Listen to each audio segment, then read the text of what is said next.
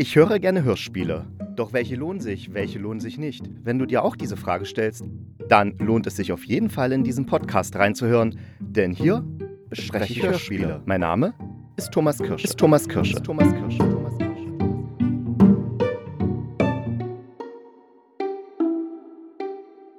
Einen schönen guten Tag, einen schönen guten Morgen, einen schönen guten Abend oder eine schöne gute Nacht, je nachdem, wann ihr mich hört. Hier ist wieder der Hörspielkritiker. Und diesmal wird's eine Sauerei, denn es geht um das Hörspiel Sauerei, was es jetzt in vier Teilen in der ARD Audiothek gibt. Also seit 1. November kann man das Ganze in der ARD Audiothek hören. Und ja, ich hab's gemacht, ich hab's gehört und das mit sehr großer Begeisterung. Denn das Hörspiel stammt von den Hörspielmachern die hinter dem Label Serotonin stecken. Und das sind Marie-Louise Görke, die ist Görke? Ja, Görke. Die ist Japanologin und Germanistin und studierte an der Freien Universität Berlin und auch in Kyoto an der Universität in Japan. Die ist als Regisseurin und Autorin tätig und arbeitet zusammen mit Matthias Pusch, der ist ein Diplom-Ingenieur für Robotik. Jawohl, richtig gehört, Robotik. Also eine Japanologin und Germanistin und ein Ingenieur für Robotik arbeiten zusammen als Hörspielmacher und da kommen natürlich ganz interessante Sachen heraus. Ich erinnere etwa an KI-Mom, das kam jetzt im Sommer in die ARD-Audiothek, auch sehr empfehlenswert. Unbedingt anhören, wer Lust auf ein bisschen anspruchsvolle Science-Fiction hat. Dann die Verschiebung, das war so eine Mystery-Thriller-Serie, die kam 2019 raus, auch sehr zu empfehlen. Oder die Van Berg-Konstante aus dem Jahr 2018.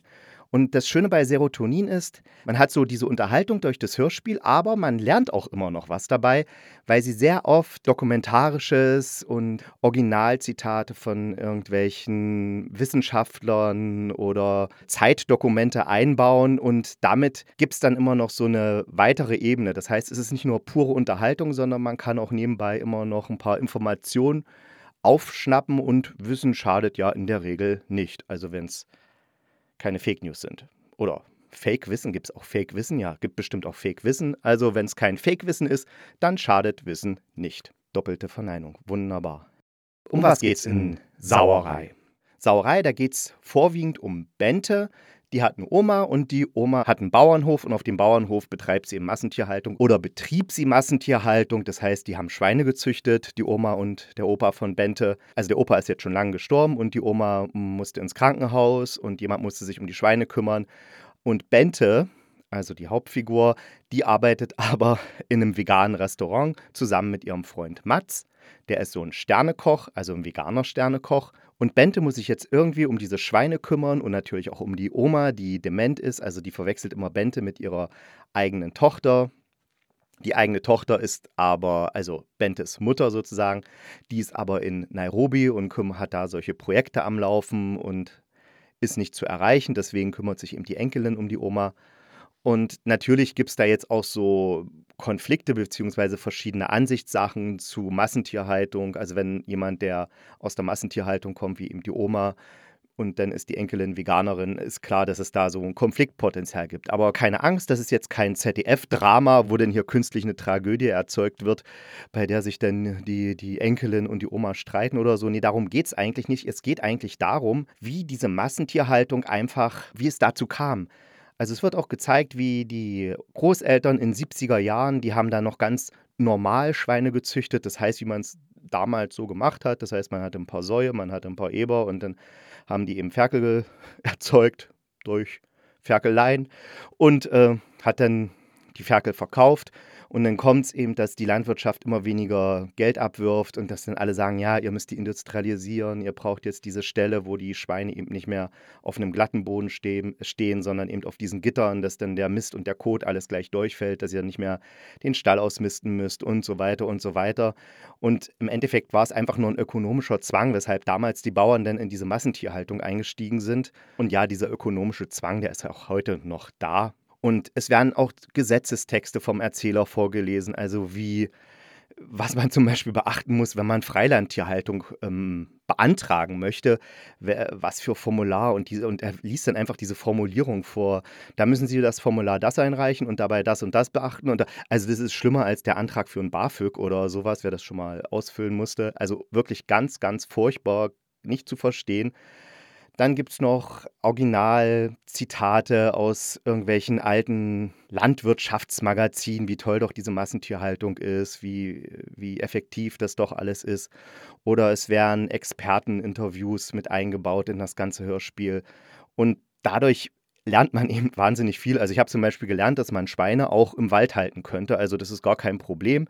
Man kann tatsächlich unsere normalen Hausschweine in den Wald stecken und dann die da sich vertun lassen und dann trotzdem würden die gedeihen und sich gut entwickeln. Oder dass Hausschweine hier in Deutschland, okay, das wusste ich, aber es war nochmal gut, das so, so gesagt zu bekommen, dass die wirklich anderen Menschen das Essen wegfressen. Also die werden mit Getreide gefüttert, mit Mais, also mit wirklich hochwertigen Lebensmitteln, einfach nur aus dem Grund, dass sie sehr schnell wachsen.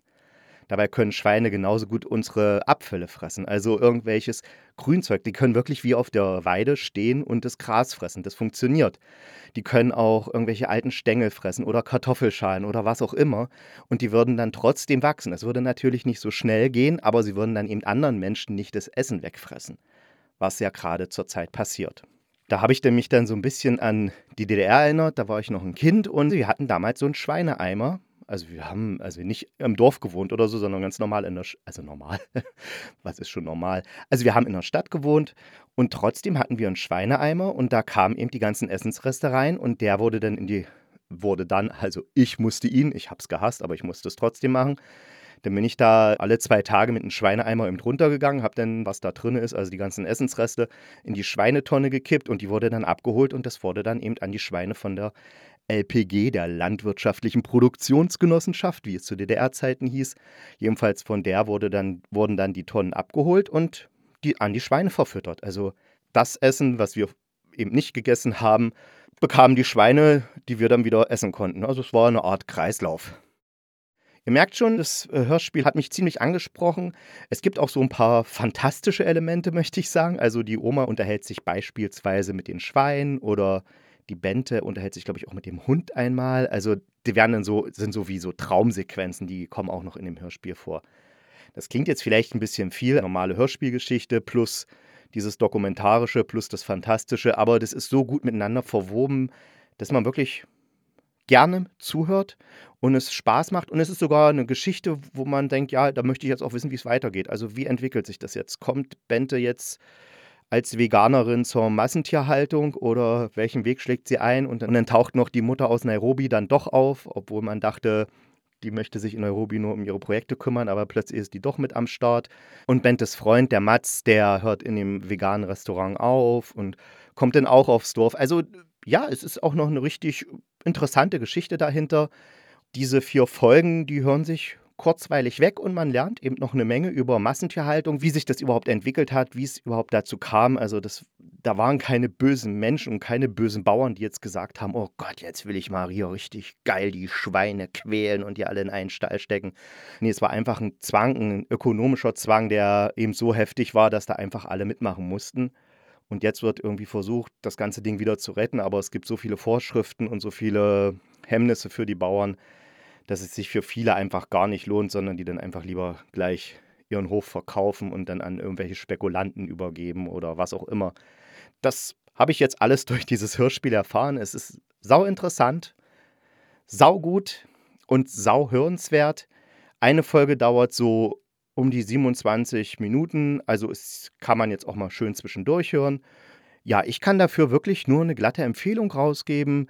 Also wirklich anhören, sich unterhalten fühlen und dabei gleich noch was lernen, kann auf keinen Fall was schaden. Also ich höre es jetzt auch gerade noch ein zweites Mal durch, einfach weil ich noch ein paar Sachen mir nochmal anhören möchte, die ich sehr interessant fand und sehr aufschlussreich. Das war's in dieser Folge zum Hörspiel Sauerei. Glatte Empfehlung. In der nächsten Folge vom Hörspielkritiker bespreche ich mal kein Hörspiel, sondern ich erzähle euch, wie ich Hörspiele anhöre, also was ich empfehle, um genussvoll und vor allen Dingen gut Hörspiele zu hören und auf was man da so achten kann, damit es einfach noch mehr Spaß macht. Ja, seid gespannt, was da kommt. Dann bis zum nächsten Mal hier auf diesem Podcast-Kanal oder Podcast-Stream.